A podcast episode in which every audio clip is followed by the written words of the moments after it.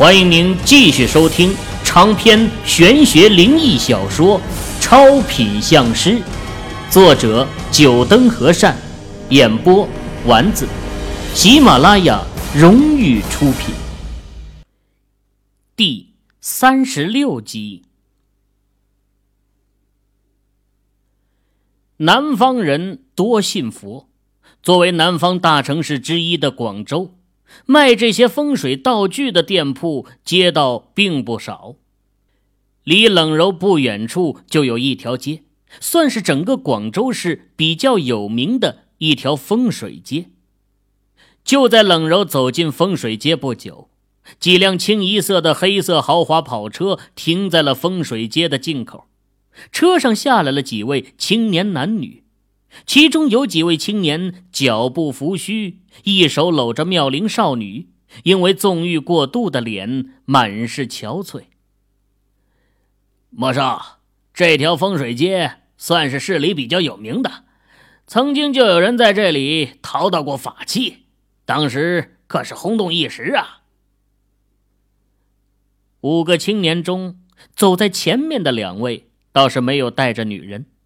刚说话的正是其中的一位。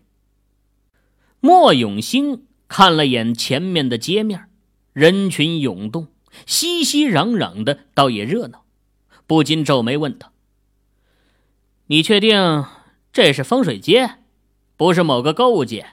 怎么这么多人？”“嗨，莫少，这你就不知道了吧？在我们这一带，风水本就很盛行，风水师的数量。”可以说是全国最多的，而且去年有人在这里淘到风水法器的事情被传出去，这里可是彻底火了。每天都会有无数的人到这里来淘弄物件，希望能买到一件法器。哼，这要不是古玩市场，去哪儿淘啊？嘿嘿，这个莫少你进去一看就知道了。莫永兴盯着青年看了一会儿，又回头看了下那三个在和女的打情骂俏的青年，说道：“那行，咱们两个进去。喂，你们就在外面等吧。”哎，莫少，可不带这样的。就是啊，这大清早的，我们陪你来，你就把我们给甩了。三个男子纷纷开口，莫永兴一瞪眼。说道：“切，我是去逛风水街，你们看有多少人逛风水街还带着女人的，更别说搂搂抱抱的了。如果没有之前的铜拔山之行啊，可能莫永兴不会在意这些。不过在见识到秦羽的一些神奇本领之后，他的思想改变了很多。很多东西没有碰到，不代表就不存在。”他这次啊，是去风水街看看能不能淘到法器的，带着一颗真诚的心来的，身后跟着几对打情骂俏的男女，成什么样子？呃，这风水街到处都是人，又没有什么好玩的，你们就在车里就是了。和莫永兴一起的男子也出口劝道：“除了莫永兴，他们几人呢，都是市里高官子弟。”来到这风水街，也只是为了陪莫永兴而已。莫家的家世值得他们巴结。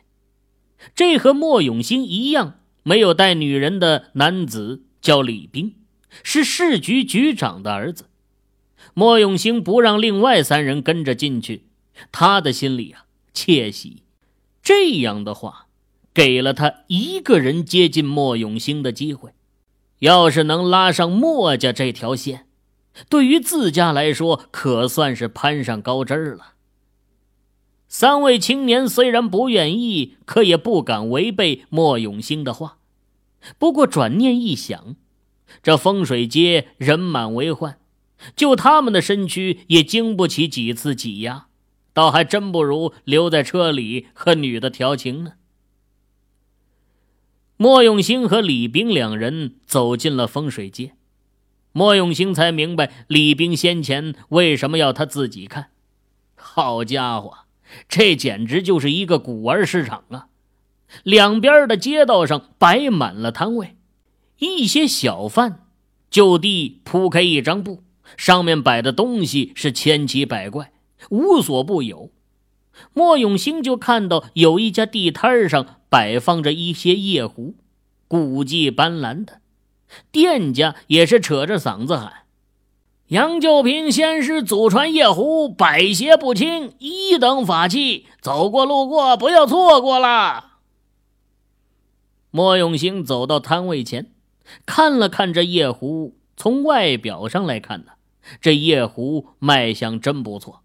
上面还刻着一些符箓，有点类似港台抓鬼电影中的那种坛子。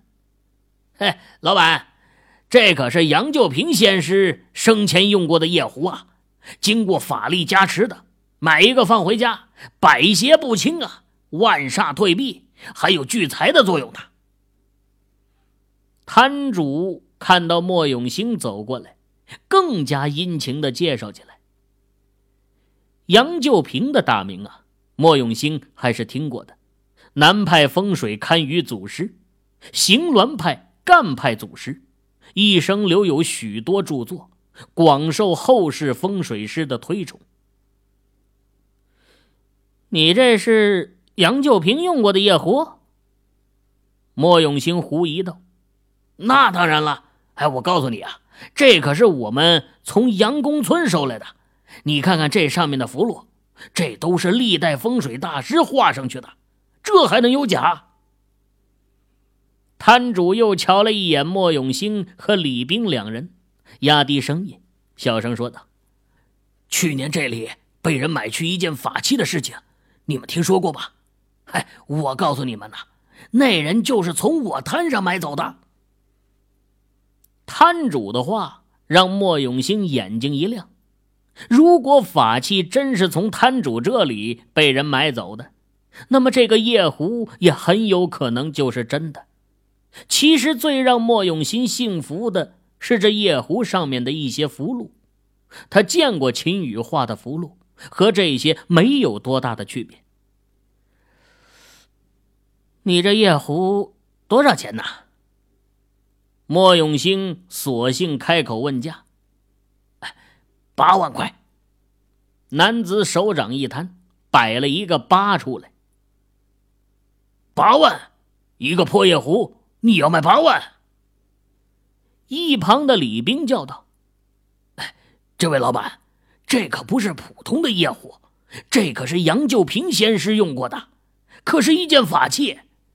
去年从我摊上买到法器的那位，转手五十万卖给了聚法斋呀。”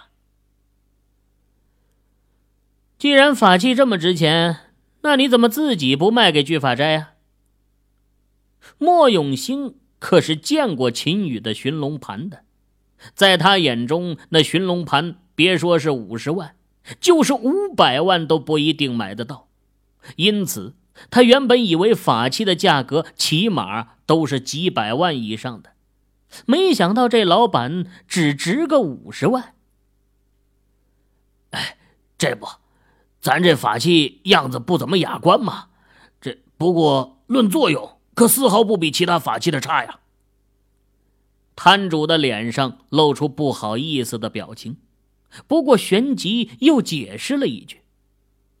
莫永兴一听，也觉得有道理。这夜壶确实从外观上和寓意上来讲啊，不怎么好。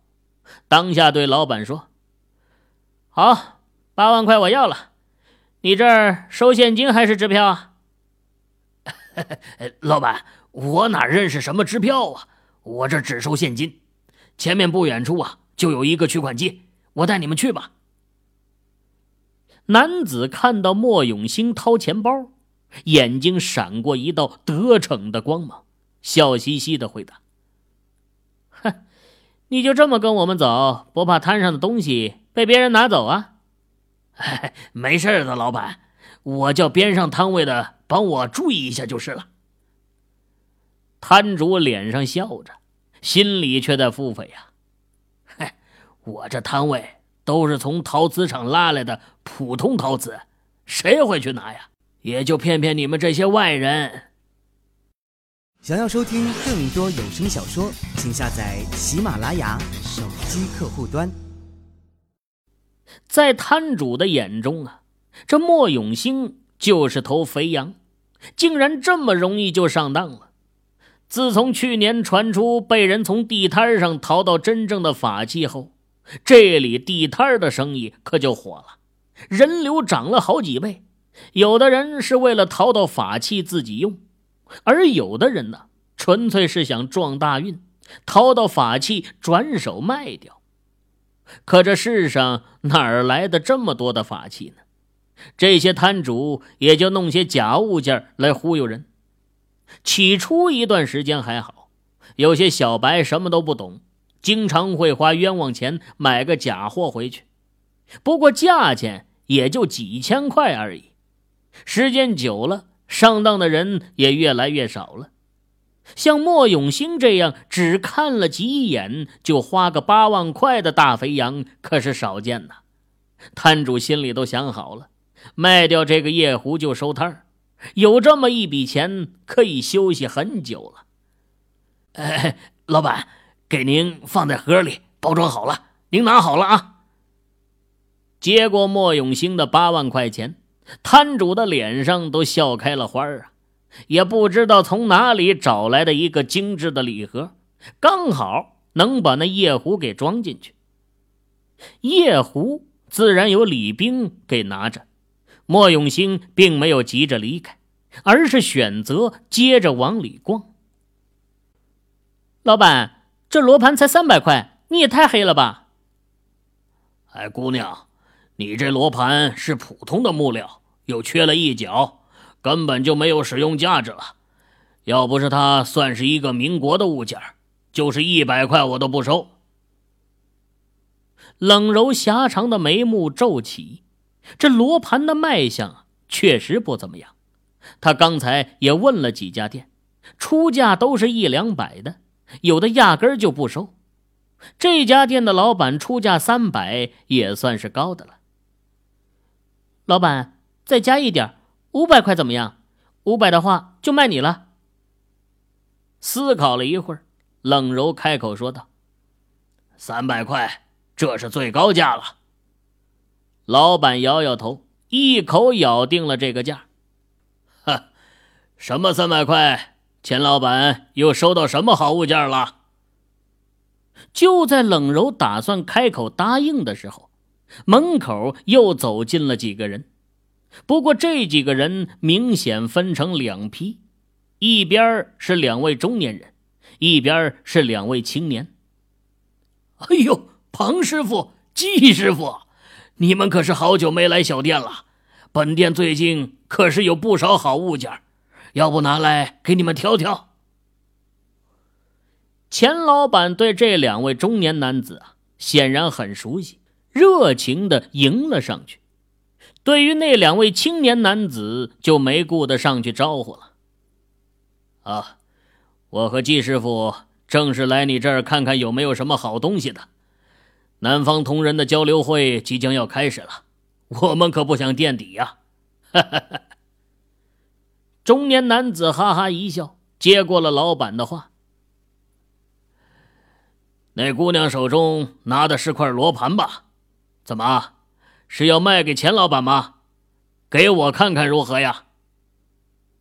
季全的话让进来的几人都把目光望向了冷柔。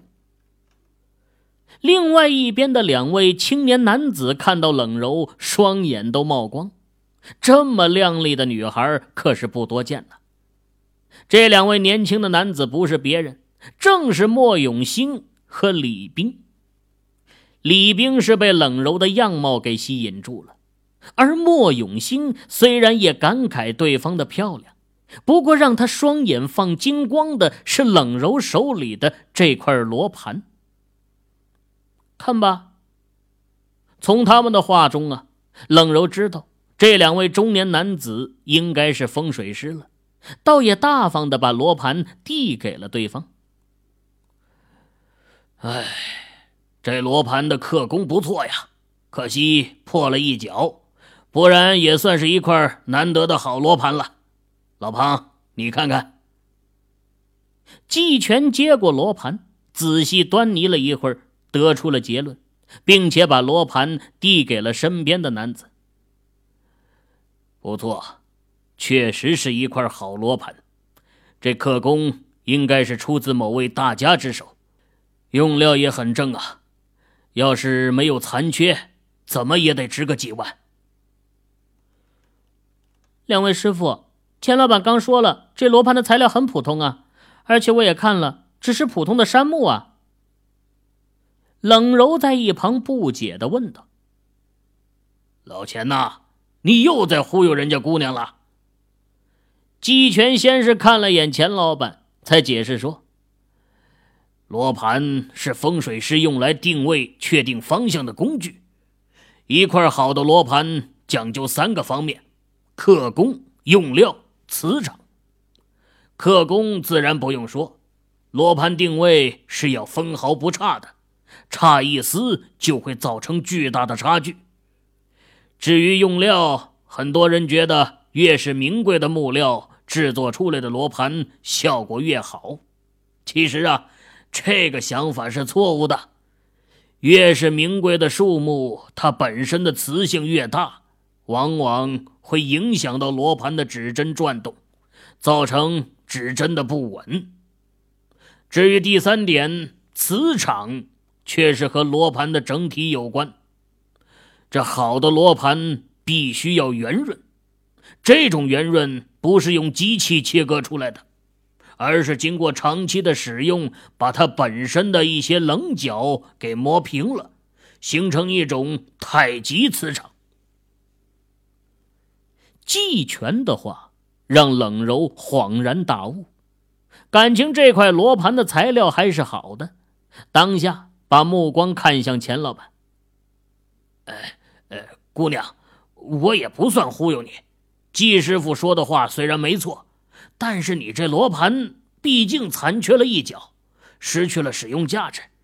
这没有使用价值的罗盘，要是名贵的材料，还能有个收藏价值。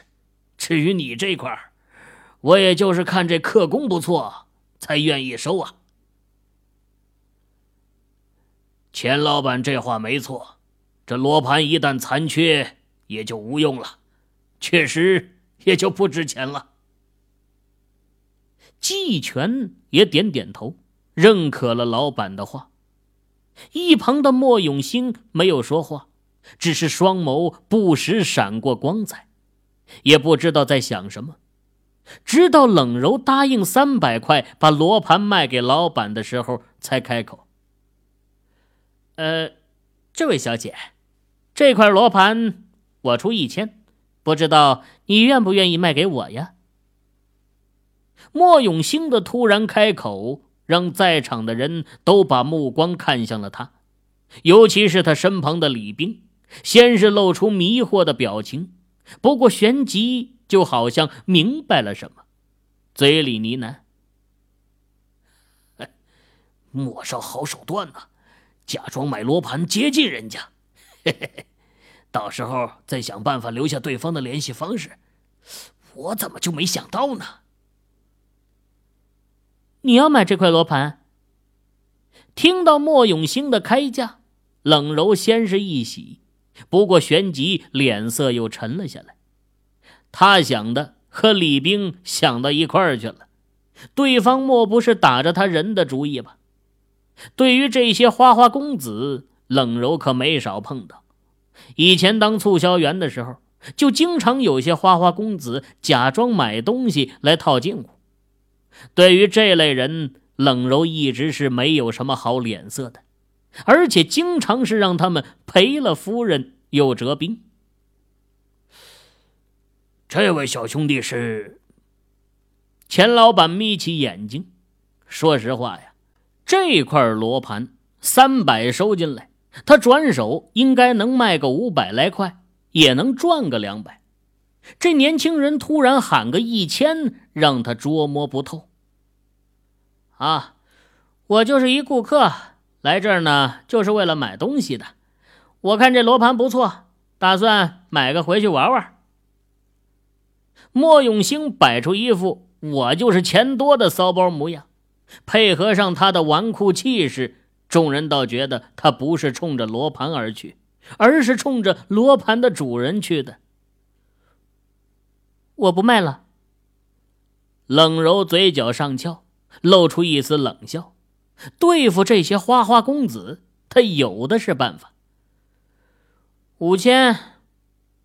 莫永兴连考虑都没考虑，继续开口，嘴角带着邪笑，盯着冷柔，仿佛是在炫耀：“嘿，我就是钱多。”一万。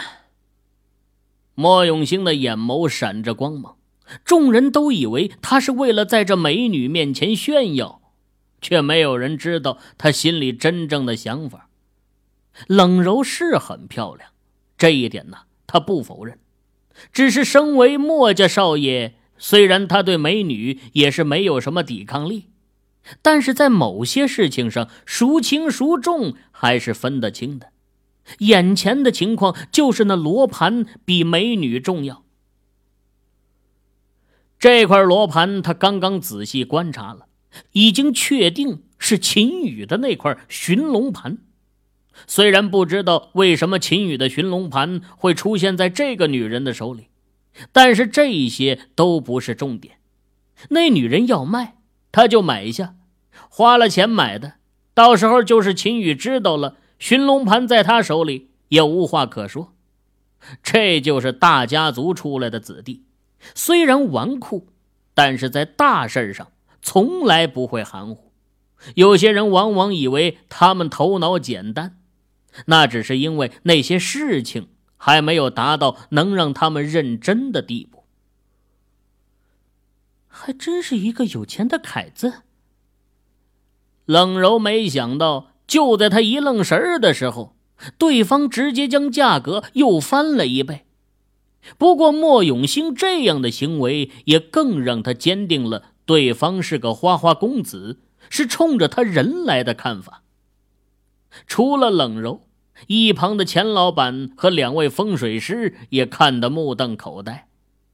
一万块钱，他们不是没见过，尤其是两位风水师。有时候一趟活下来，收入都不止这个数。只是这赶着给人家送钱的凯子，还真是第一次看到。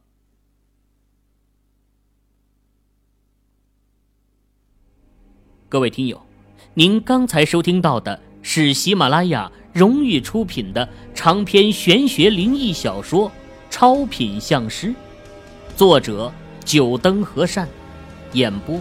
丸子，更多精彩有声书尽在喜马拉雅。